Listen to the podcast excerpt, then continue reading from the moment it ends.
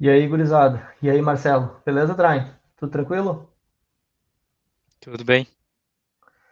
Joia, então. Valeu uh, por ter aceitado o convite e para participar.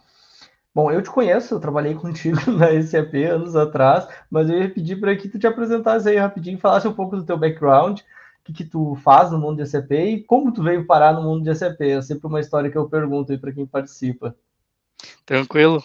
Uh, bom, eu tô no SAP World desde um, junho de 2010, que foi quando eu comecei no SAP Labs Latin America, lá em São Leopoldo.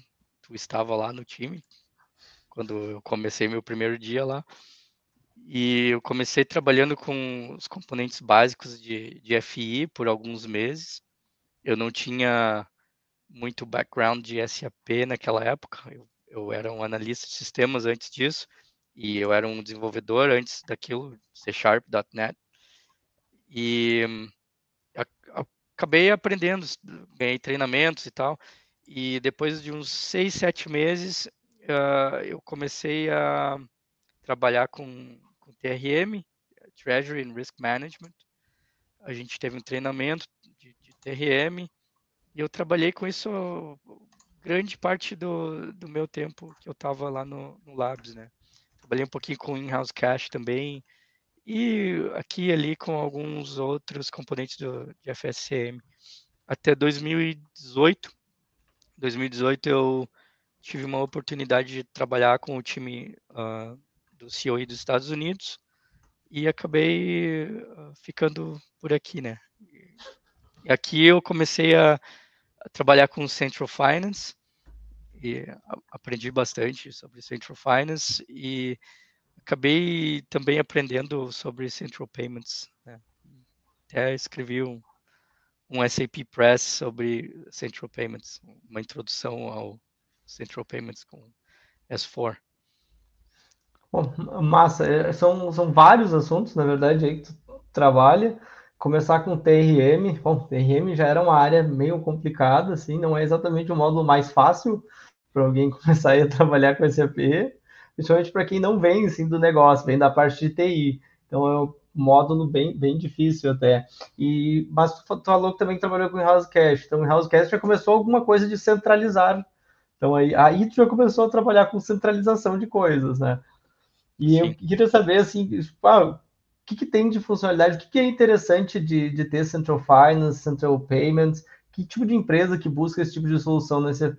Eu sou 99% noob na área, eu realmente não conheço, só vi algumas apresentações da SAP, o conceito parece legal, parece ser uma coisa bem interessante para empresas muito grandes, globais, mas eu não sei quem hoje que, que procura esse tipo de solução, o que, que ela traz de benefício. É, um Bom, tem alguns usos, né, o Central Finance, depende do, do que, que o cliente quer fazer, mas geralmente o cliente que usa Central Finance, ele está procurando um primeiro passo na migração para um S4, ou ele quer um, um sistema centralizado que ele possa fazer, tirar o reporting dele, como, é tipo como o BW, só que eh, de FI, né? Todos os documentos são replicados. Daí. Central Finance basicamente é um sistema central recebendo replicação de documentos de FI, de CO, de, de vários outros sistemas. Né? Então, se o cliente, por exemplo, tem lá um ECC em cada país, é uma multinacional, por exemplo, até em continentes diferentes, e eles querem um, agregar tudo, centralizar tudo, ter o one source of truth, eles podem querer ir para o Central Finance, né? onde eles vão implementar uma S4 instance, colocar o Central Finance lá e aí vão começar a replicar dos sistemas, dos vários sistemas produtivos que eles têm em diversos lugares. E aí, ali no Cefim, eles vão ter acesso a todo o portfólio de reporting do, do HANA, né? Que, que vem com o S4 e onde eles vão poder ver uh, informação real time, uh, ou praticamente real time, uh, que vai estar tá ali para eles consumirem do, do, jeito que eles acharem mais interessante, né? Então, esse é o maior gain com Central Finance, eu diria assim, para que, que se pode ter, né? Se você tem uhum. muitos sistemas distribuídos, né? Então, é, por exemplo, uma empresa que tem, sei lá, um RP Américas, um RP da Ásia e um RP da Europa, ela conseguiria mais ou menos usar esses três RPs conectados com o Central Finance. Cada um tem, digamos assim, um certo template. Como que funcionaria assim para alinhar assim alto nível os processos? Porque eu imagino que uh, se eu tenho um negócio aqui, eu tenho uma lógica de pricing, de contabilização, e eu tenho outro sistema com outra lógica, em algum momento para o Central Finance a gente precisa ter alguma consolidação, alguma coisa, porque senão não vai bater, né? É, uh, num primeiro momento não tem uma mudança assim, porque tu continua com os processos nos ECCs, continua pagando o ECC da Ásia, por exemplo, tu vai pagar no ECC da Ásia os, os documentos de, de FI, no ECC da Europa tu vai pagar lá, uhum. tu só vai ter o, os documentos sendo replicados para o S4 CFIN, né? E aí tu vai poder ver os reportes a partir dali. Mas uh, próximo passo, né, seria o Central Payments, né, que é, é onde tu vai começar a mover todos os teus processos de Open Item que estão no, nos ECCs, tu vai mover eles para o teu uh, sistema central, né, teu CFIN. Uh, então, aí sim, aí tu teria muita mudança, porque praticamente todo o processo que uh, tem Open Item vai ser afetado de alguma forma, né? Uh, uh, cash Management, por exemplo, um, os, os, os, próprios Payment Runs, tu vai começar a fazer os Payment Runs só no S4, então tudo isso vai, vai mudar, né? No meu livro eu coloco lá delimito todos os processos e, e o que que muda com cada uma de, cada um dos dos processos, né? Que, que, que, que tem que, que a gente tem que ter em mente, embora seja uma introdução, o que, que a gente tem que ter em mente em cada um dos processos quando a gente vai fazer uh, essa mudança, né? Uhum, tá, entendi. Então seria mais ou menos assim a ideia de um projeto mudar para ele seria mais ou menos dois momentos. No primeiro eu replico as coisas. Eu tenho uma consolidação, digamos, dos dados que eu consigo ver assim e depois, um segundo momento, seria realmente eu ter uma alteração de processo de negócio, onde eu consigo, por exemplo, ter um, a central de serviço compartilhado de pagamento. Eu posso ter um time distribuído em algum país lá e centralizo todos os pagamentos são feitos por lá. O pessoal gerencia tudo a partir do S4HANA, sem ser nos sistemas de origem. Isso, exatamente. E, é, de novo, pode ser um stepping stone que o cliente quer no futuro uh, me, fugiu, me fugiu a palavra agora em português, retire. Um, é, é, aposentar, se livrar. Aposentar, aposentar os, os sistemas SC em algum ponto e usar só aquela instância central do S4, né? É, tem muito cliente que tem essa, essa ideia. Tem vários clientes grandes também que estão começando a implementar Central Payments, ativar Central Payments, né? Que é o mais correto a, a ser dito. Um, e, mas tem alguns pequenos também que estão fazendo, que tem, tem uh, ah, RPs distribuídos. Quando tu tem um merge também, um, não posso falar nome de cliente, mas teve, teve um, tem um cliente do, do, do, da indústria do, do óleo que comprou um outro cliente da indústria do óleo. Então, eles usam o Central Finance para fazer a consolidação de FI deles. E o próximo passo deles é ativar o Central Payments. Eles vão usar só uma uma única instância S4 para pagar, para passar todos os processos deles um, de pagamento para deixar centralizado, né? Então esse é um outro uh, use case que eles podem, que o pessoal pode pode ter, né? Que, que os clientes da SAP podem podem querer.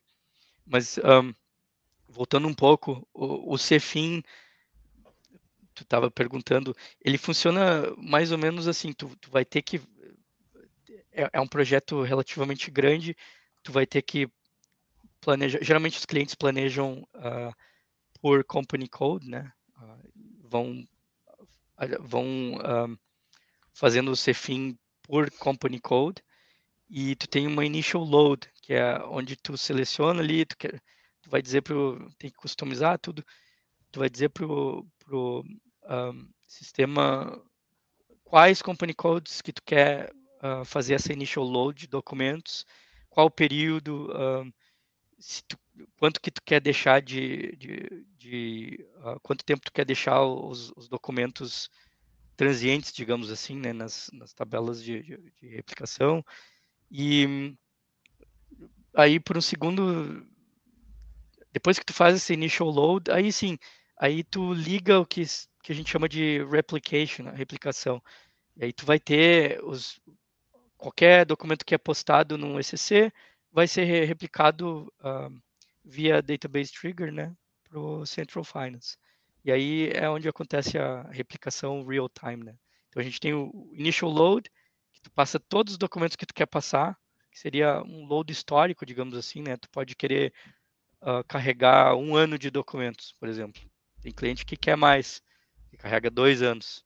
Mas dependendo do tamanho, é bastante uh, o volume é muito alto, né? Então gente, os, os, clientes acabam decidindo fazer geralmente um ano, uma coisa assim, né? Para ter aqueles documentos históricos. E aí tu liga a replicação e vai acontecendo, né? Toda vez que é pago alguma coisa no ECC, é replicado para o S4. E é assim que funciona o, CFIN. E com Central Payments, então, tu um, acaba tu tem que fazer um projeto para mudar os processos de, de pagamento para o CFIN, né? De todos os teus ERPs. De novo, tu pode fazer por ERP e por Company Code, né? Então, tu, se tu tem muito, muitos pagamentos, volume é muito alto, tu vai fazer um staggered approach. Vários clientes fazem isso, né? Basicamente é, é, é assim que funciona no alto nível. Nossa, eu, eu, tenho várias, eu tenho várias uh, dúvidas ou curiosidades. Falou de que é com, com replicação. Isso aí, sabe qual é, como é, qual é o trigger da replicação, a tecnologia? SLT, SDI? Ou SLT. Como? SLT. SLT e depois o EAF posta os documentos no S4. Ah, ah é, ok. Mas depois tem um, tem um IF tem próprio para a criação dos documentos. Ele não. Sim. Tá interessante. É similar mais ou menos quando a gente faz um projeto, por exemplo, de cliente que tem TDF e vai fazer uma implementação nova. Porque eles também tem que fazer a carga inicial do SLT, do documento histórico, para eles fazerem alguns testes, e depois tem essa replicação em tempo quase real, vamos assim. É, tem, tem até cliente que prefere não usar a Standard Initial Load da, da SAP, né? Um, e acabam fazendo uma Custom Initial Load, e aí depende que eles decidirem que a melhor maneira, tem gente que faz por bots, por exemplo, uh, tem várias maneiras de fazer, né? Óbvio que eu não recomendo usar algo além da Standard Initial Load, né? Por razões óbvias. Sim, ah, eu acho interessante. Então ele tem um IF. Então, na verdade, ele não replica o conteúdo das tabelas. Ele lê isso e faz uma transformação para lançar no Cefim. Isso, é. Tem as, todas as tabelas uh, de replicação do, do Cefim, né? Que tudo é replicado daí e aí o, o, sistema reposta os documentos no S4, né? Então tem, tem todo um mapeamento que tu configura, né? Por exemplo, tu quer a Company Code 1000 no ECC, tu quer que ela replique para AAA1, sei lá. Então tu mantém isso, tu configura isso no, no, no mapping do, do CFIN, e aí quando tem um documento daquela company code, ela vai bater com outra company code. E um monte de outros campos, né, também que a gente uh, pode colocar ali para replicar. Nossa, eu imagino que isso deve ser uma configuração quase da NASA em alguns momentos, porque imagino deve ter regra para conta contábil, para centro de custo, para esses objetos aí que já são muito, normalmente muito diferentes se você tem várias implementações de RP que foram feitas em templates separados. É, um, a, a, Initial Load de CO também tem, é, ela não é feita ao mesmo tempo da, da FI, ela é feita logo depois da Initial Load de, de FI, uh, mas também tu, tu, tem mapeamento e tu, tu configura, tem bastante é, é, é bastante coisa para fazer assim em termos de configuração mas não é, só é um pouco trabalhoso, não é tão uh, complicado assim. E, bom, estava falando de. Tá, ok, repliquei esses dados. E mais ou menos o que, que eu tenho disponível de relatório, o que, que eu tenho de informação dentro do Central Finance? Eu consigo ter, por exemplo, toda a minha visão de, de sei lá, de CLPA, de profitability, ou eu não tenho completo, ou, por exemplo, material ledger, eu consigo ver custo de material, ou isso fica em cada sistema de, de origem de dados? Como é que funciona mais ou menos isso? Aí depende, né? Tem algumas restrições, como, como tudo no, no mundo da SAP. Tem alguns campos que não são replicados, mas uh, em geral, todo tipo de relatório que tu usaria normalmente no S4, tu vai poder usar para esses documentos, né? Porque eles são repostados, né, no, no, S4. Então é como se tivesse alguém ali uh, postando eles uh, de início, assim, né? De, de cara, assim, digamos assim, né? Então, qualquer relatório standard que tu tem no S4, tu vai poder usar, porque tu vai ler do, da a CDOC A ou de, das tabelas padrão, né, da, da, da SAP mesmo, da S4. Massa. Bom, tem, tem muita coisa interessante para discutir. Porque, por exemplo, eu sempre tenho discussões são normais, por exemplo, para o projeto de rollout. Tem coisas assim, ah, Uh, charge of accounts, por exemplo, essa é uma discussão infinita em todos os rollouts, porque o time central ele sempre quer um grupo restrito de contas, eles não querem criar contas novas. Cada país quer incluir algumas contas no plano de contas global. E depois a empresa tem que pensar tudo isso, como é que eles vão consolidar os dados para gerar relatórios e ter esse plano de contas aí de uma maneira não muito destruída. Dentro, é, dentro da consolidação deles no final. Porque se eles têm milhões de contas de, determinadas só de um país, depois eles geram o balance sheet deles ou geram um outro tipo de financial statement, fica as comparações entre uma empresa e outra ficam bem zoadas, assim, porque tem muita coisa distribuída com classificações muito exóticas. Cara, é ótimo que tu trouxe esse ponto aí, porque, na minha opinião, essa é a pior coisa, assim, mais trabalhosa que se tem de fazer, né? É tu fazer a consolidação uh, dos dados, né, das contas, uh, master data. Se o cliente, por exemplo, a, uh, fez aquisição de outras companhias, ele tem tudo isso é um, um trabalho que, que idealmente no mundo arco-íris, todo bonitinho, o cliente deveria fazer antes, né, de, de, de fazer um CFIM, por exemplo, né? Mas uh, eles acabam descobrindo que o trabalho é muito mais complicado do que, do que parece, porque harmonizar uh, é, sempre é difícil, né, cara? Porque tu vai ter diferença de uh, padrão, tu vai ter diferença de tamanho de campo, tu vai ter uh, diferença de regras, tudo isso é, é, é, um quase que eu palavra é um baita trabalho que tu vai ter que ter e é um trabalho que dependendo de cliente pode demorar anos. Tem um cliente de, diferente dos que eu mencionei antes, também da indústria de óleo, que estava um, fazendo isso há três anos e ainda não, não terminaram.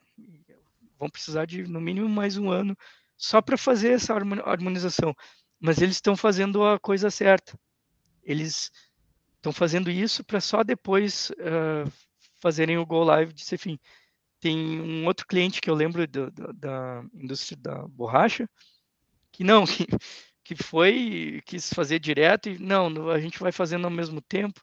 E aí acabou, o sistema deles não ficou tão, tão bom, digamos assim. Tem muita coisa que, muito problema que eles estão tendo, que é bem mais difícil de, de resolver agora do que se eles não tivessem já uh, ido live com, com o Cefim, né? Mas uh, no pior, pior dos casos, se teu sistema enfim está completamente uh, uh, estragado, não estragado, mas se tu não está inconsistente, tem muita inconsistência, tu pode fazer um reload, né? Eu, eu falo assim como se fosse algo simples, mas não, não é, né? É um, um, um, um Go Live de Cefim pode durar mais de ano. Uh, um Go Live, não, um, projeto CFIM pode durar mais de ano, né?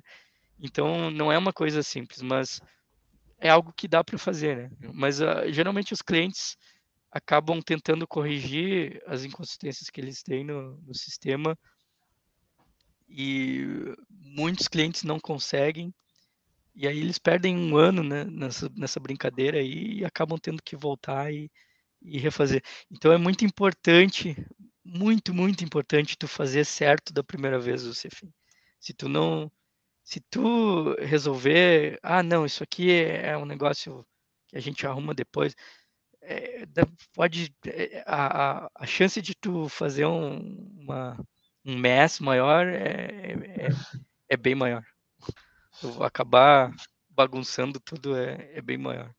A gente, eu conheço uns clientes aí que estão até hoje pelejando para um, arrumar uns documentos que eles têm aí. E tu tem todo um histórico, né? Tu, tu tem os, os o que a gente chama de predecessors, né? Os documentos antecedores, antecessores, por exemplo, vem, vem o post, um documento postado, depois tu pode clear aquele documento. Né? Então vem o clearing.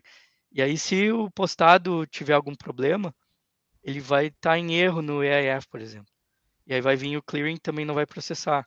Mas se ele de algum jeito processou, só que deu alguma inconsistência porque o cliente botou um, sei lá, um, um custom, um enhancement ou manipulou ou até ele no, na, no próprio AIF uh, ah, ele repostou o documento depois do erro com uma mudança, editou manualmente ali, pode dar problema, porque depois todos os documentos que vêm, todos, você vai fazer um clearing reset, por exemplo, também, e vai estar tá em erro, não vai processar.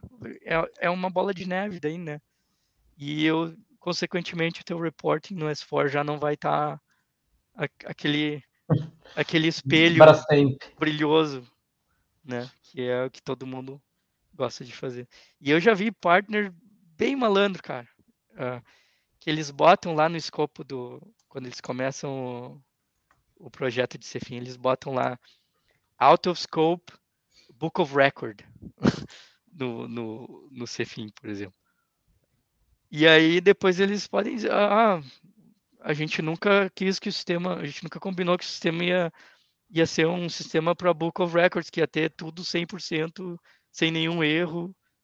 E aí os clientes acabam meio que se ferrando por causa disso, né? Eu já vi mais de uma vez isso aí acontecer. Não exatamente Bom. com essas palavras, mas, né? Não, eu imagino, porque eu, eu vejo por causa dos clientes, uh, donos da natureza e dos clientes que, que eu vejo aqui da Alemanha, eles têm implementações muito antigas de ECP. E a gente vê bem isso, a questão do desenho. Os caras desenharam o RP lá nos anos 90, às vezes, ou no começo dos anos 2000. E eles vão levando essas restrições para o resto da vida. E agora eles olham para um S4HANA e dizem, nossa, ter que refazer metade da empresa é. Porque eu tenho coisas aqui que já não fazem mais sentido no contexto de 2020 e poucos. Né? Foram pensadas nos anos 90, nos anos 2000, muitas vezes. E a empresa vai levando isso para frente. Talvez não, até não tenha sido um problema de design lá no começo, mas agora, 20 ou 30 anos depois, é um problema. E a gente tem muito projeto de harmonização. A empresa que eu trabalho, a gente faz uh, muito projeto de Select Data Transition, que é o cliente que vai migrar para o S4HANA e ele não quer fazer nem, nem Brownfield nem Greenfield. Então a gente faz o Cycle Transition e sempre tem um, um, projeto aí longo de harmonização, porque os caras querem fazer o One Finance, ou seja, eles querem ter processos financeiros harmonizados, querem redesenhar plano de contas, redesenhar a estrutura de centro de custos, redesenhar todos os objetos que eles têm para análise de lucratividade. E isso é um trabalho gigantesco e não é nem tanto trabalho de TI. Tem um trabalho de TI de desenhar as cargas e migrar os objetos, mas é uma discussão de negócio e entra em brigas assim homéricas entre um departamento e outro, de quem é que pode decidir isso, de quem é que tem que levar essa decisão, ou como, como qual é a estrutura final para ser desenhada. Então eu vejo bem isso, essa parte de harmonização ela leva muito tempo.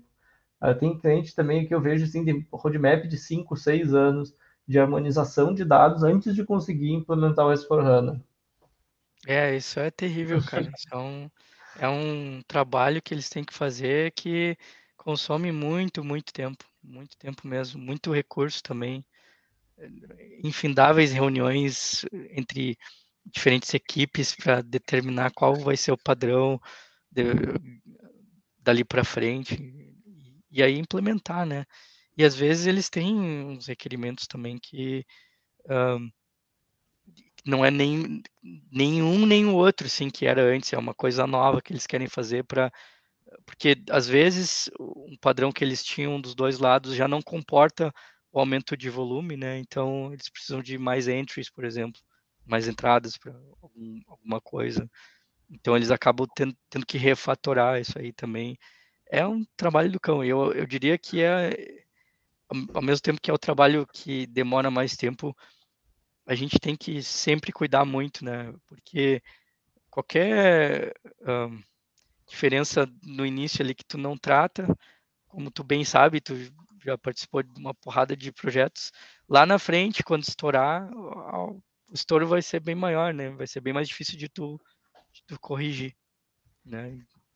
Exatamente isso que acontece. Sempre.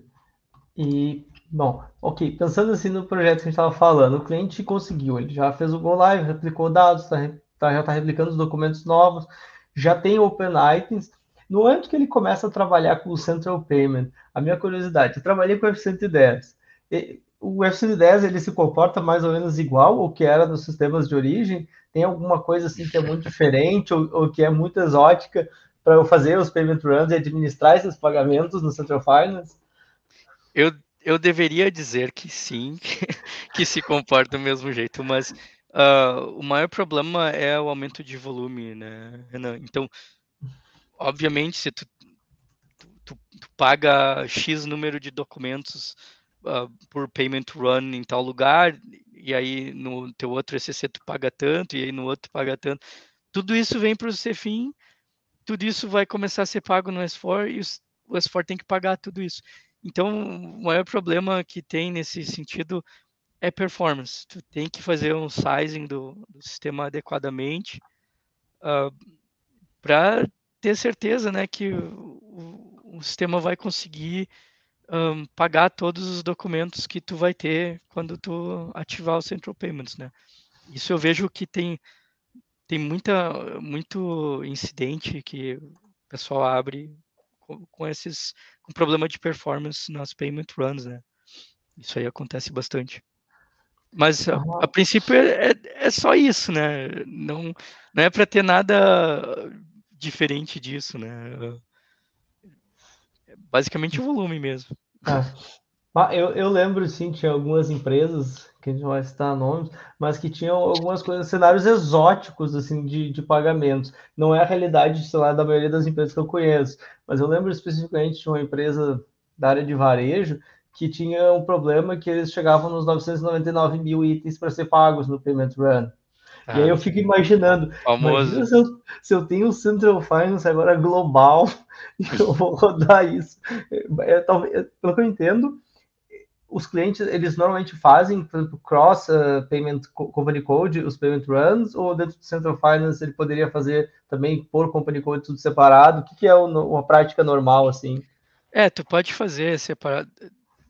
Eu, eu não, não saberia te dizer uma prática normal, porque uhum. é um, um quimera, assim, quando tu olha os clientes, né? Cada cliente uh, resolve fazer de um jeito diferente, né? Frequência diferente, um, abrangência do payment run é, é, diferente, né? Tem cliente que prefere fazer os payment runs mais frequentemente, uh, menores.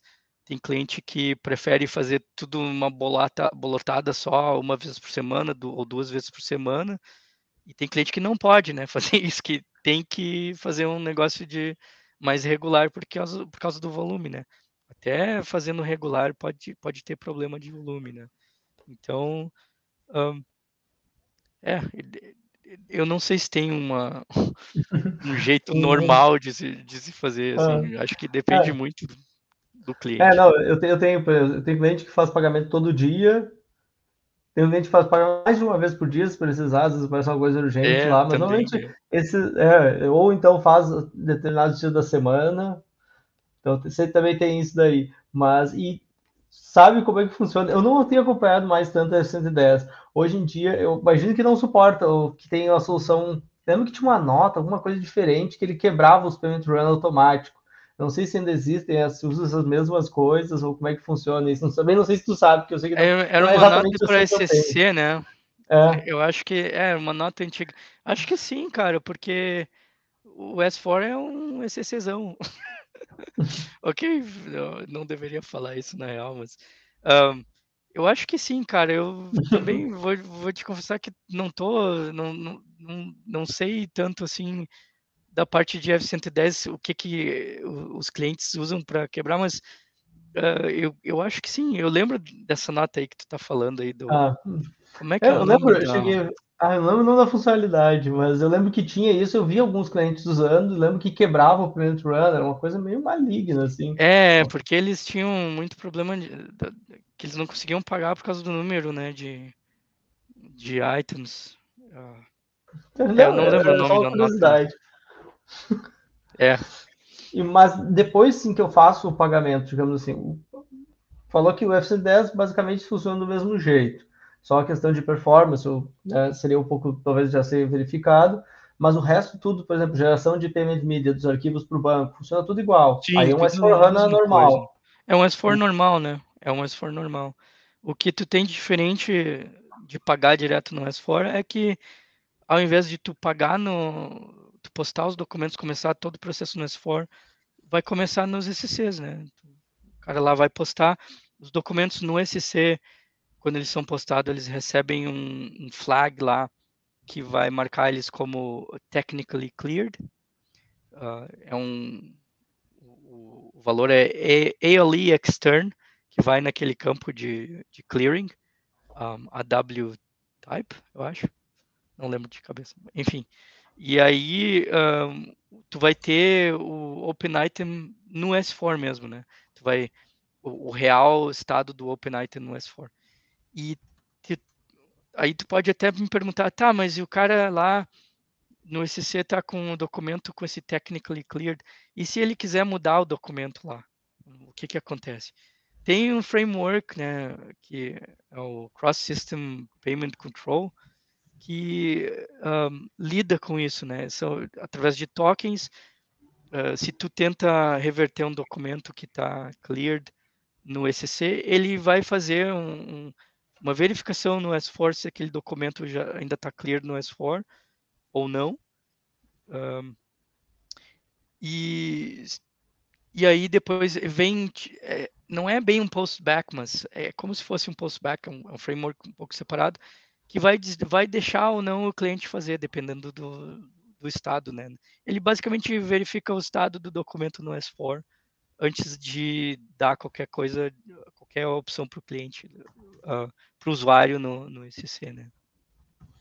Hum, interessante. Eu já fiquei, tenho muitas curiosidades nesse assunto de ver ele funcionando, porque tem coisas, por exemplo, agora você falou, por exemplo, de editar documentos. Isso é sempre uma coisa que acontece em coisas exóticas, às vezes, ou talvez o próprio processo de estorno.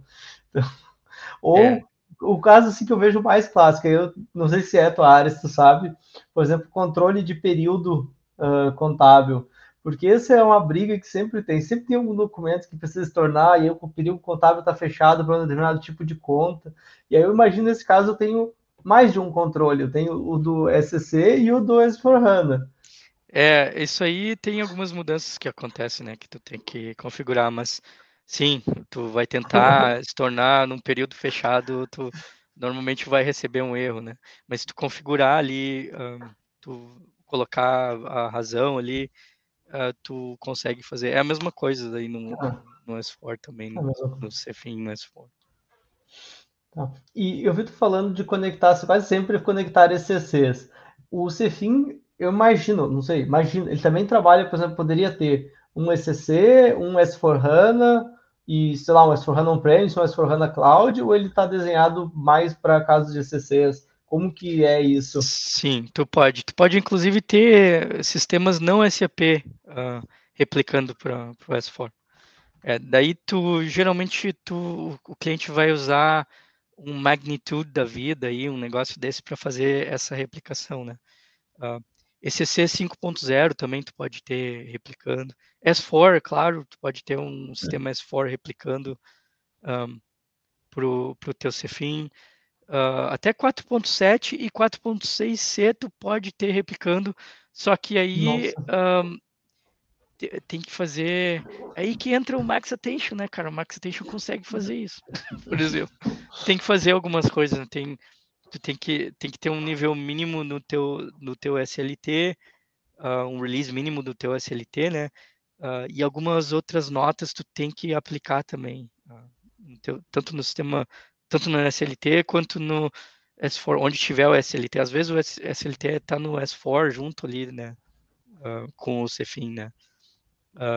tu tem que ter essas coisas. Tem, tem uma checklist desse tamanho aqui que, que tu tem que fazer, mas é possível, é possível sim, e non-SAP também. Então, Pô, interessante. O cara pode é, é uma orgia dele. que temos, assim. Pô, imagina. Muito massa, achei isso daí. E eu tenho uma outra curiosidade. Agora todo mundo fala de sistemas ou discussão de sistemas cloud. O Cefim, ele é alguma coisa que existe, por exemplo, tem uma nuvem pública para ele, ou ele vai ser sempre um sistema que vai estar ou numa nuvem privada ou, ou totalmente on-premise em servidor próprio? Tá aí uma boa pergunta, cara. Eu não sei te dizer ao certo. Tem, tem restrições de cloud. Eu acho que tu pode replicar de cloud, mas eu não eu não me envolvi diretamente com nenhum projeto ah. que tivesse um cloud no meio, assim. Mas eu acho, eu já vi que tem, uh, inclusive já recebi e-mail sobre uh, coisas de, de, de, cloud, então eles estão tendo essa, essa conversa aí no desenvolvimento da SAP tem alguma coisa rolando, né? Então, eu imagino que, talvez não agora, mas no futuro isso vai ser possível. Eu acho que tu pode replicar, sim, de cloud, porque acho que tem um cliente, sim, que eu lembro que tem um sistema cloud que tu... Mas eu não, não sei ao certo, não... não, é, o, o, cloud mesmo é um termo aí meio engraçado no mundo do SAP. Eu, tô, eu tenho discussão com vários clientes. Bom, na Alemanha, a maior parte das empresas está usando um sistema on-premise tradicional ainda. Mas aí, às vezes, tem um cliente que vem, ah, meu sistema é cloud. Aí eu vou ver lá, não, o cara só tem um hyperscaler, ou ele tem um hack. Não, na verdade, isso é uma nuvem privada, não é assim exatamente é, é a nuvem bem... pública. É. Ele, é, ele é um escopo 99% igual ao on-premise, a diferença é que eu não sou o dono do servidor. É, geralmente é, é justamente isso. Para public cloud é um pouquinho mais complicado, e tu não vê muito, porque geralmente o cliente que quer ir para public cloud, ele vai para public cloud, né, cara? Ele não vai Tudo, ter né? um um S4 da vida que vai estar tá ali, uh, né? Então, isso aí não tem muito, mas para private uh, cloud, sim, isso é, é como se fosse um S4, né? E acho que é isso que aquele cliente que eu estava lembrando antes tem. Só para o pessoal que está vendo aí, ou que vai ver depois, ver que não tem script nas perguntas, né? Não, não, eu, tô, eu, eu convidei ele, eu passei um grupo de perguntas, eu estou fazendo outro agora para testar. Não, mas o bom é que pelo menos você não está me cobrando hora aqui, então é. eu estou fazendo as minhas perguntas, depois eu posso vender um serviço aí para os clientes também. É, consultor de Central Finance, Central Payment ainda ganha bem, cara. Pô, imagino, porque deve ser uma. É, é, deve ser, não, é uma expertise muito específica.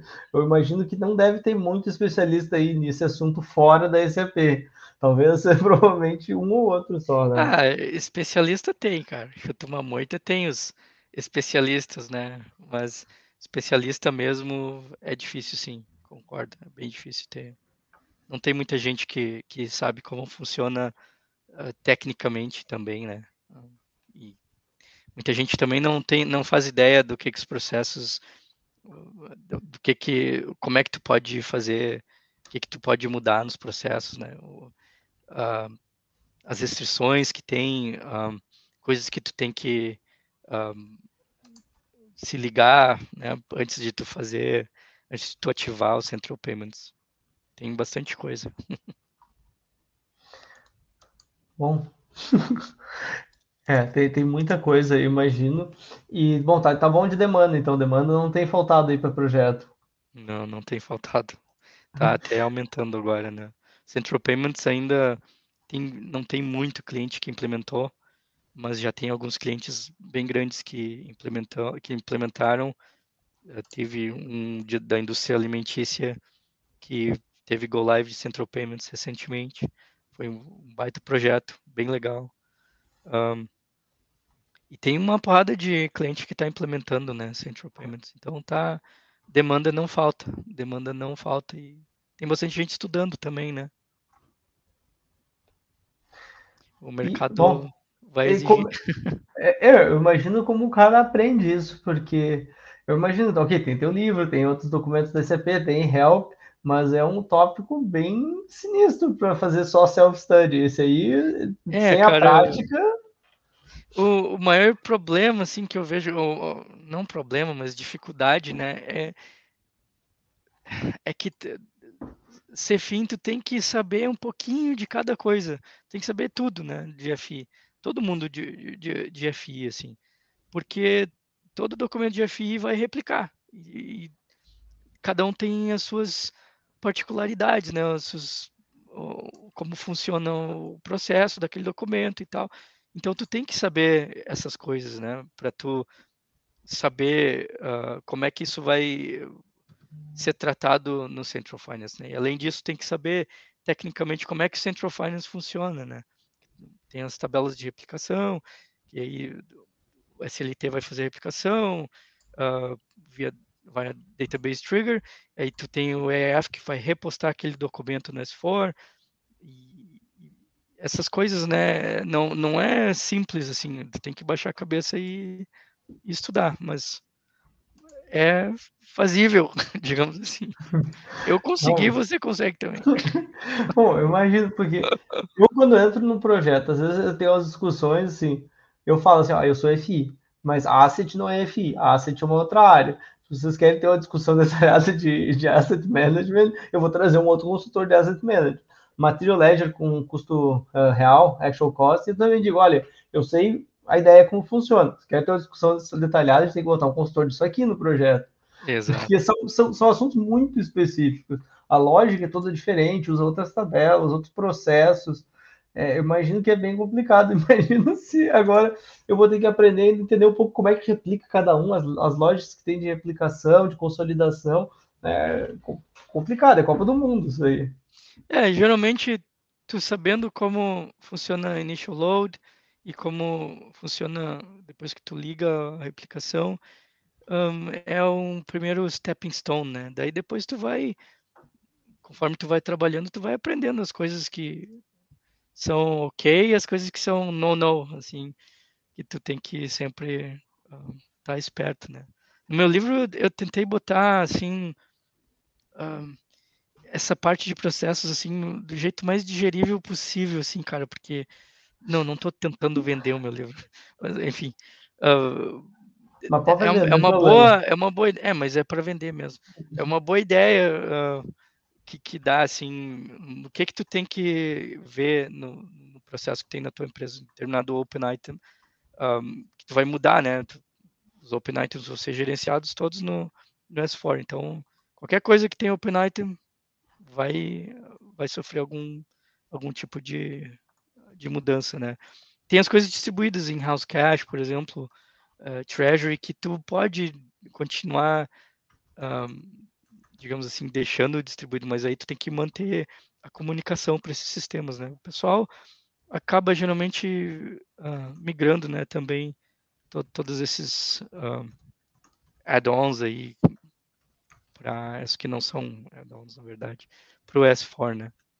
E dali eles vão, né? E eles daí podem no futuro fazer um projeto para um, retire, de novo, a maldita palavra, a, aposentar os, os sistemas antigos, né? Uh, é, ia dizer outra, eu ia dizer sunset.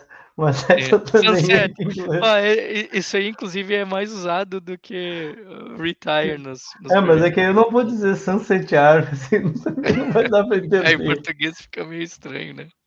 É, vai ficar bem zoado. Mas... É. É, sem fazer nenhuma propaganda, mas esse aqui, que está agora na tela, é o melhor livro sobre Central Payments no S4HANA, publicado pela SCP Press, até é o momento. é, esse é um detalhe. Cara, um, até é engraçado, uh, mas é, um dos drivers de eu escrever esse livro aí é que eu estava procurando documentação de Central Payment e eu não achava em lugar nenhum. Tinha uma coisa aqui e ali das notas, tem as notas né, de Central Payments, Uh, no Cefin Guide tem alguma coisa também, mas uh, tem um livro da, S4, da, da SAP Press de Central Finance que tem quatro páginas só. O livro de Cefim da, da SAP Press tem quatro páginas só que falam de, de Central Payments. Então eu pensei, pô, não tem lugar nenhum isso aqui. Ah, quer saber? Vou escrever uns negócios, porque eu sempre me.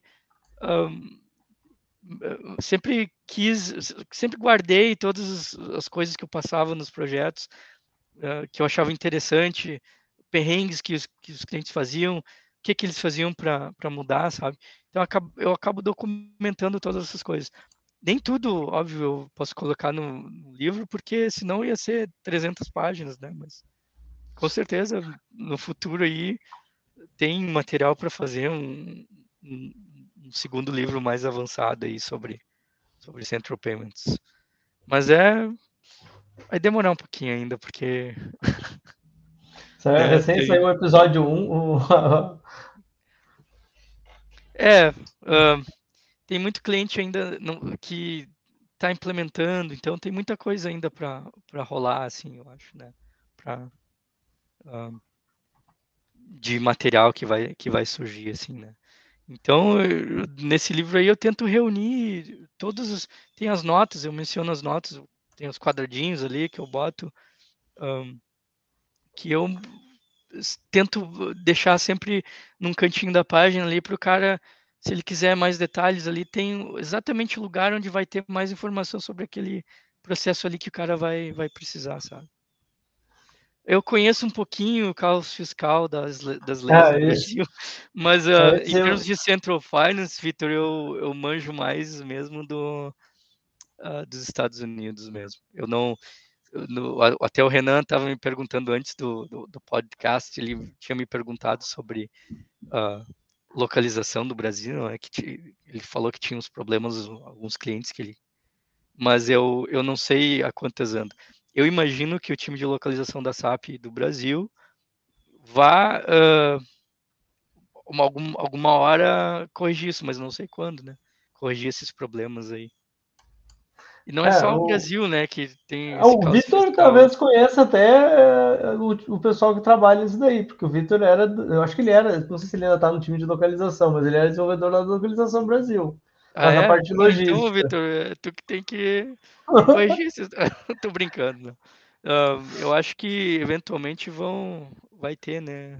É, mas eu vejo aí. assim, é, Brasil ainda é um, eu acho que é um tópico meio complicado, porque a gente usa muitas informações que não são só de finance, então eu imagino que centralizar ainda seja meio difícil para algumas coisas. O próprio cálculo de imposto do Brasil é exótico, porque a gente não usa é. o, o tax code de FI para determinar, determinar a alíquota, então não é B7 onde estão tá as informações de impostos. É, então, cara, é, um é uma pouco coisa diferente. bizarra, cara, é bizarro. É um pouco uh, exótico, e, e até... porque o nosso cenário do Brasil é exótico, né? É. É até, é até legal falar em tax, porque um, uma das restrições que o Central Finance tem em termos de tax nos Estados Unidos aqui, é a gente tem os sistemas externos, né, os external tax engines, Vertex, Taxware, Solvus, enfim. Então, uh, o CEFIN tem uma restrição de que tu tem que ter o mesmo external tax engine que tu tem no teu source system no, uh, no S4. E tem cliente que faz aquisição que, por exemplo, tem uh, Taxware num e Vertex no outro. E aí, o que, que o cara faz? Se ele botar Vertex, ele não vai ter o Taxware. Se ele botar o Taxware, não vai ter o Vertex. Aí já é uma coisa que não, ainda não, até hoje não tem uma solução standard, mas que o desenvolvimento está trabalhando em cima. É um negócio um pouquinho ah. complicado, né? E é. também, eh, quando tu, quando tu ativa o Central Payments, tu vai começar a pagar só no S4, não vai mais pagar nos SCs. Então tem informação de tax que vai estar tá só no S4. Então a tua auditoria de tax tem que ter aquela informação que está no S4, né? Isso é uma das razões pelas quais tu tem que ter o mesmo tax, external tax engine, né, nos dois. Ah, eu Bom, é, agora falou de tax, onde tax tem um outro capítulo que eu trabalho com além do Brasil, eu olho que os outros países são exóticos, que é Argentina e México, tem as suas particularidades lá de imposto. Eu fiquei imaginando agora, por exemplo, no México, o imposto é o que eles chamam de deferred tax. Eu posto o imposto como um open item, e eu faço o clearing dele quando eu recebo o pagamento do cliente. E é nesse momento que o imposto é devido. Então, se o cliente não me paga, eu não devo imposto. Eu fico imaginando agora tem, tendo um outro um... sistema no meio para controlar isso. Tem uma parte no meu livro que fala sobre isso, Renan, sobre deferred tax. Eu não lembro o que eu escrevi, mas tem essa parte é. aí. Eu lembro que é uma parte bem, bem maluquinha que o México tem. Não é só o México, eu acho, tem outros tem lugares outros países. É. parecido. Uh, mas eu explorei essa parte aí no meu livro de Deferred Tax. Tem lá uma partezinha é. escrita sobre isso também. Eu levei muitos anos para entender essa história do Deferred Tax. Quando eu trabalhei na SAP, eu não trabalhava com a parte de posting e taxes, então para mim era uma coisa muito exótica. Eu não entendia por que, que era feito desse jeito. Levei mu muitos anos para aprender. É, imagino. Imposto, é. É, na Europa, imagino que vai funcionar muito bem. Na Europa é bem mais, digamos assim, bem mais simples do que Estados Unidos ou América Latina ou Brasil. Tem as suas particularidades, suas excentricidades. Ah, com certeza, cara. A Índia também, para mim, Brasil e Índia são os piores, assim, cara, de, de tax, de regras de tax. No Brasil, Brasil para mim é o pior, assim. Eu já desisti de estudar todas as coisas que tem no tax do Brasil. Não que eu precise muito aqui nos Estados Unidos, mas, enfim, né, é terrível. A Índia é outro país que tem trocentas, tem tax do tax do tax lá, tax composto. Tem um outro negócio que eu não lembro o nome também, que é, que é esquisito pra tax. Qual? Size tax. Eu não sei se era isso. É, ah, tem, enfim. umas particularidades lá, tem é, é um, é uns, uns zumbis de táxi lá que tem na, na, na Índia lá, uns negócios ah, malucos. Eu fiz uma configuração uma vez para a Índia. A Índia tem uma outra. Normalmente o, imposto de determinação de conta eu ponho lá por tax code. E na Índia tinha uma subdeterminação por business place. Então, o mesmo tax code, dependendo do business place, podia ter uma conta contábil diferente. Então, tem, tem, tinha coisas bem exóticas lá. No Brasil não dá. No Brasil essa determinação não, não tá a nível do business place. Então, mesmo, mesmo que eu tenha business place separada, a conta contábil vem da chave de conta do lançamento e do tax code só. Então, tem sempre umas coisinhas. Cada país tem uma maluquice. O é, Victor é, aqui falou, ó, FI e localização sempre ouvi que o standard já atendia bem hoje. Localização de FI é muito pouco, porque é basicamente standard tirando o imposto retido, que é o que ele falou aqui, ó, exceto por imposto retido, precisou de alguma coisa. Valeu pela live. É. é. Mas o FI é uma das coisas assim que a gente brinca assim nos projetos de Brasil que eu faço de rollout. FI não tem muita localização, porque o cálculo do imposto e todas as coisas estão sendo feitas antes em logística, em compras ou em SD. Então o FI só recebe os valores calculados e tem que aceitar. Eu só preciso Sim. ter uma conta contábil no final da história. Então isso funciona super bem. O imposto retido tem as suas é, já coisas mais exóticas do Brasil. Que imposto retido, apesar de ser de FI, no caso do Brasil a gente calcula também antes, a gente calcula na compra ou na venda. Então o FI também só recebe o valor pronto e lança na conta contábil. Então é, é um pouco diferente. Ah, bom, tem, tem muita coisa exótica aí de Brasil. Mas é, o negócio de Central Finance, eu imagino que uma hora. Ainda, ainda quero ver um projeto aí com a empresa com o Central Finance. As duas que eu tô, a gente faz uh, mais harmonização ou migração para S4HANA, mas ainda não tem nenhum cliente com Central Finance. Teria, teria curiosidade de ver funcionando na prática. Eu vi um ou outro incidente, assim, ou caso na SAP, quando eu estava lá também no time de COI, que é onde o Vitor está agora, está no MCC. Então, caso algum cliente aí abra uma escalação lá sobre o assunto, uh, pode ter a chance de cair para ele uma hora. É, é se o Vitor foi pro MCC, é, daí ele o que vai o que cair lá de escalação é, vai cair para ele. Agora eu posso mandar um e-mail lá pro pessoal do MCC, já que ele viu o podcast com o Marcelo Trai, ele, ele agora é especialista também no Central Finance, caso tenha uma escalação, ele seria o ponto focal. E, bom, eh, tu, tu que trabalha aí no, no time de, de serviço e de COI, de suporte, que é normalmente os serviços que vocês têm de. ou como que a SAP suporta esses projetos aí de clientes de Central Finance. Não, imagino que o cliente que é, tem isso aí não é um cliente pequeno. É, imagino que normalmente vão ser os clientes grandes. Não, então, imagino que vocês têm, vocês têm engagements longos, provavelmente do começo do projeto, aqueles. Uh, o pacote completo, né? vai lá no começo para olhar o desenho, vai lá durante logo tem vários serviços. É. Sim, tem vários serviços. A gente inclusive quando eu falei antes de cliente pequeno, pequeno em termos é, até os pequenos são grandes, né, nesse tipo de, de projeto que implementam CFIN, né? Um, geralmente a gente coloca, a gente sempre sugere, né, colocar um, um arquiteto ou um Focus TQM, que é outro nome que é, é mais antigo, que não é mais dado, agora é, é arquiteto mesmo, para que, que, é tipo, um, ele fica num papel um, um advisory role, né, um papel de uh, aconselhador, sei lá, que ele vai focar nos problemas que o cliente vai ter, né? Então, se o cliente está com algum problema ao ligar a replicação, ele vai lá, vai olhar e vai. E além desse cara aí, um, a gente tem também a gama de serviços. Aí depende de cada cliente, né? Depende do, do, do setor do cliente, do volume, uh, processos, requerimentos, mas a gente traça um, um plano, né, de, de, de ataque, assim, no caso, para aquele cliente, para safe, para uh, safeguard o projeto do cliente, né, para uh, salvaguardar. salvaguardar o projeto do cliente.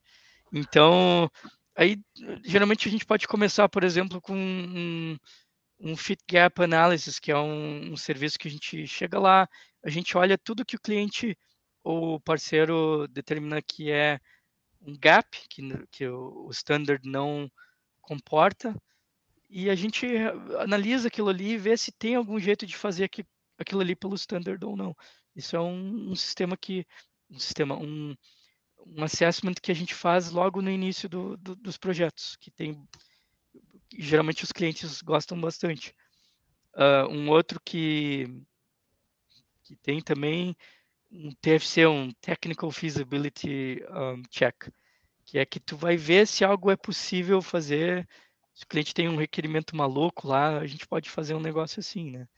Um, e tem os normais também, o Design Review, que tu, depois que tu que termina a Explore Phase do projeto, uh, o cliente vai estar tá com os Design Documents prontos, ou quase prontos, Aí entra um time de Max Attention ali e revisa todo o design do cliente e aí aponta o que, que eles acham que pode ser mudado, que fica melhor, de acordo com o standard da SAP e as melhores práticas né, que, que a gente tem na SAP. E aí e, e, vai, né? Daí pode ter um Technical Integration Check, depois da build phase, por exemplo, que vai estar tudo pronto. Uh, a gente vai lá, entra, a gente roda uh, os processos do cliente lá dentro, a gente vê o que está acontecendo, o que, que pode ser melhorado ou não. Pode ter também serviços uh, voltados para performance, por exemplo, BPO, Business Performance, Business Process Performance Optimization, até eu me embanando nos, nos acrônimos da SAP. São muitos, né? É. E aí a gente pega lá os, os maiores, os, os processos mais críticos para o cliente, né? Por exemplo, uma payment run da vida. E a gente reparte em cada step. A gente entra, executa cada step. Tu fez muito desses serviços aí, eu acho. Renan. É, eu fiz. É Design Review, esse nome não, não me bateu assim, não conhecia. Mas é, os outros. Design maioria... Evaluation é outro nome para ele também. É que ah, mudou. É, no meu tempo ainda não era assim, porque é. eu sou velho no COI, então era, era o começo do S4HANA que eu trabalhei no COI, então provavelmente imagino que com a evolução aí do Activate veio vários serviços focados é, no veio, Activate. Veio, veio, veio, mudou bastante coisa. O New Max Attention, né, que é o que eles chamam, já não é mais tão new assim, já tá aí há três anos já. Uh, ah, não, faz seis E aí tu pode ter também um, um Go Live Support também, né? Que é mais pro final lá, que tu. Uh, é um, é um, um, um, um, serviço mais reativo, que, que o cara basicamente fica ali monitorando o sistema para ver se tem alguma coisa que está estranha, ou se não tiver, se acontecer algum problema, o cara tá ali já para pular, porque o suporte da SAP é bom, né? Mas é. Mas né? Tem, tem suportes melhores, o do Max Attention é melhor no caso, né? É, é mais Essa melhor é a minha mensagem. É, o suporte da SAP é 100%, né? Mas o suporte da Max Attention é melhor. Então, 150. O cara tem, é, tem esses caras aí que estão ali prontos para ajudar num Go Live, né? O cliente quer, quer fazer o Go Live, né? E... Tem esses caras aí que estão escrevendo livros para esse cliente. Ah, eu já participei de vários Go Lives, bons e ruins. Acontece de tudo. Bom, eu imagino. Bom, mas agora a gente já está. A gente fez, foi mais ou menos conversando. A gente falou sobre o começo do projeto, os primeiros passos, quando já entrou no Central Finance, dificuldades. Agora já chegou até no Go Live. E aí, então, imagina que está indo bem. Ah, o uh, que, que eu ia te dizer? Eu ia te perguntar se tu tem alguma uh, consideração final aí, já que já está dando Go Live no projeto, foi tudo bem. O que, que tu deixaria de mensagem para o pessoal? Alguma coisa assim, se quer deixar suas redes sociais, ou recomendar alguma coisa de DCP, fora o serviço do Max Attention, que é fora de série mesmo. Ah, tem, eu tenho um perfil lá no LinkedIn, não está muito atualizado, eu acho, mas atualizei não faz muito tempo. Uh, até tenho que dar uma olhada para atualizar de novo. Uh, é basicamente isso, meu LinkedIn é basicamente a única coisa assim de de serviço que eu tenho, né? Tem Facebook também, Instagram, mas eu quase não uso esses aí. Uh, e considerações finais, assim, em termos de Central Finance, faça a coisa certa do início, não, não tenta, se não der para fazer o Go Live, não tenta fazer o Go Live acontecer de qualquer jeito, porque lá na frente vai ser pior de corrigir depois, vai ser bem pior. Então, é o que eu diria assim para os consultores, que se, todo mundo faz uh, uh, erros, né? Comete erros no, no, no, Go Live. Só que não adianta nada tu ir com 99% dos documentos uh, funcionando. Tu tem que ir com 100% dos documentos funcionando, porque aquele 1% ali depois vai virar uma bola de neve e tu não vai conseguir arrumar. Eu não conheço cliente nenhum que conseguiu arrumar até hoje uh, o problema de inconsistência do Go Live do Cefim. E eu conheço vários que tiveram. Inclusive, eu tenho, eu fiz um PPT para mostrar para os clientes quando eu estou num projeto de clientes que, que fizeram uh, errado o Go Live de Cefim e o que, que aconteceu. Claro que não citando os nomes dos clientes, né? citando só o ramo de coisa, para mostrar para eles, não façam isso. E mesmo assim, os caras não uh, preferem não delay o Go Live. E aí eles acabam entrando por aquele PPT depois, porque daí eu boto eles ali, ó, é mais um. E, e acontece, acontece. É, os Imagina. gerentes acabam.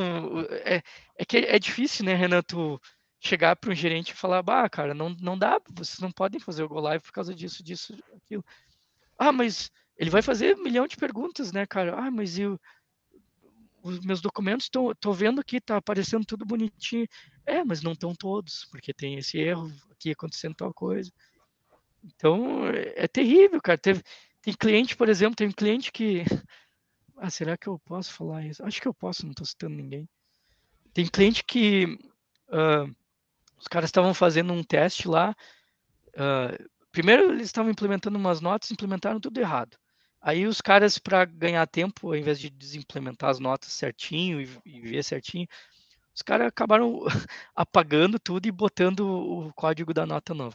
Aí acabaram fazendo uma bagunça lá e teve método que foi que os caras foram live com um método que estava completamente em branco, que deveria fazer coisa no pode imaginar, né? O tamanho da encrenca. Negócio, né, cara? E foi um. Esses aí, uh, felizmente, eles voltaram atrás e postponaram o Go Live para fazer direito. Mas teve outro, por exemplo, que uh, comentou a replicação de, do, do transfer de clearing reset do, do, do, do ECC. Então, tu, tu fazia um clearing reset no source, nunca ia para o S4. Então, o documento do source, eh, tu fazia o clearing reset nele, mas no S4 ele ficava uh, compensado, continuava né? como compensado, né? E aí, de novo, E esses aí foram live. Então, tentando arrumar. Isso é um dos problemas deles. Eles tiveram outros problemas aí. Estão tentando arrumar até hoje. Faz mais de um, um, ano que eles foram live. Inclusive, recentemente, até o TQ veio me perguntar uns negócios assim. Ah, a gente tá com esses problemas aqui, não sei o que. Eu fui ver os mesmos problemas que eles estavam uh, um ano atrás. Né? Eles não conseguiram é. resolver. Não conseguiram resolver. E não vão conseguir, cara. Eles têm que. Infelizmente, eles vão ter que fazer um reload. Não se deram conta ainda, continuam jogando dinheiro fora. Então, essa é a consideração que eu diria pro, pro pessoal. Não é fácil limpar a inconsistência. É quase impossível, eu diria, limpar a inconsistência depois do CFIN, depois que tu, que tu liga, né? A replicação. Sim. É, em geral, é, o Extreme Go Horse e Finance são duas coisas que não funcionam muito bem junto. É, tem, tem um preço separado quando a gente faz Extreme Go Horse. É, cara. Então é, é, um ponto importante. Os projetos de Cefim eu acho que custam até mais caros do que num projeto normal, assim, por causa disso aí, né, cara? Não é fácil de, de consertar depois. É extremamente complexo. Então eu, eu diria isso, cara faz bem feito da primeira vez, mesmo que o, o, talvez o gerente do teu gerente vai ficar chateado, não vai falar contigo, faça a coisa certa, que depois é pior. Quer dizer, às vezes, às vezes nem é pior pro, pro partner, né? Que o partner vai fazer e vai vazar. Depois é a CP que a gente que vai ter que chegar lá e dizer pro cliente, né? Bah, cara, não tem como isso aqui, não dá. Tem que reload. E, e é eles que vão viver com o sistema com inconsistências por muito é, tempo. Cara, então é verdade. É complicado. É complicado. Cara, uh, valeu uh, pela presença aí, por trazer esses casos, trazer essas histórias interessantes. Eu sempre gosto de perguntar se tem história de projeto, porque acho que a gente aprende muito com o que já aconteceu, com o que já apareceu de errado. Então, são, são coisas até para os próprios clientes, às vezes, para explicar o que está acontecendo, por que, que a gente está dando um, uma determinada recomendação, é importante. Não, eu tenho essa história, eu tenho esse caso aqui. Vocês querem que aconteça a mesma coisa?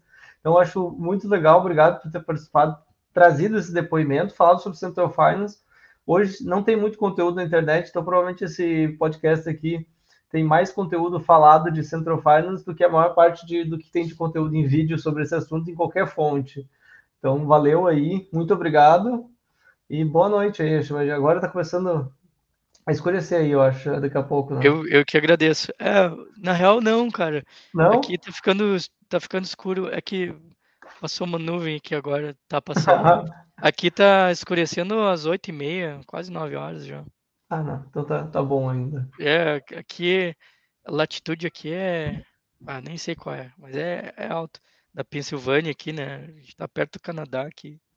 Deixa eu ver aqui o sunset. Oito e meia da noite o sunset. Tá bom. É, e tá, o sunrise é bem cedo também, acho que é 5 e alguma coisa da manhã. Agora no verão, deixa eu ver aqui, 5h32 da manhã. Cedo. Agora no verão é assim, no inverno, 4 horas da tarde, 13 e meia da tarde já tá escuro, já é noite. E uh, amanhece lá pelas 8, 8 e poucos. Então, é isso aí, né? O tilt da Terra. É, o inverno é, é complicado. É, é chatinho, cara. Muita neve para limpar aqui no Pensilvânia. Beleza, então, cara. Valeu. Um abraço aí. E se cuide. Valeu, gurizada. Muito obrigado por, pela oportunidade, Renan. E muito bom falar com Vossa Excelência depois de todo esse tempo aí, né? Falar ao vivo, né? Porque a gente, a gente conversa um tanto, né? Uh, pelo WhatsApp e outras, outros meios aí. Então, tá. Eu agradeço. Valeu, um abraço. Valeu.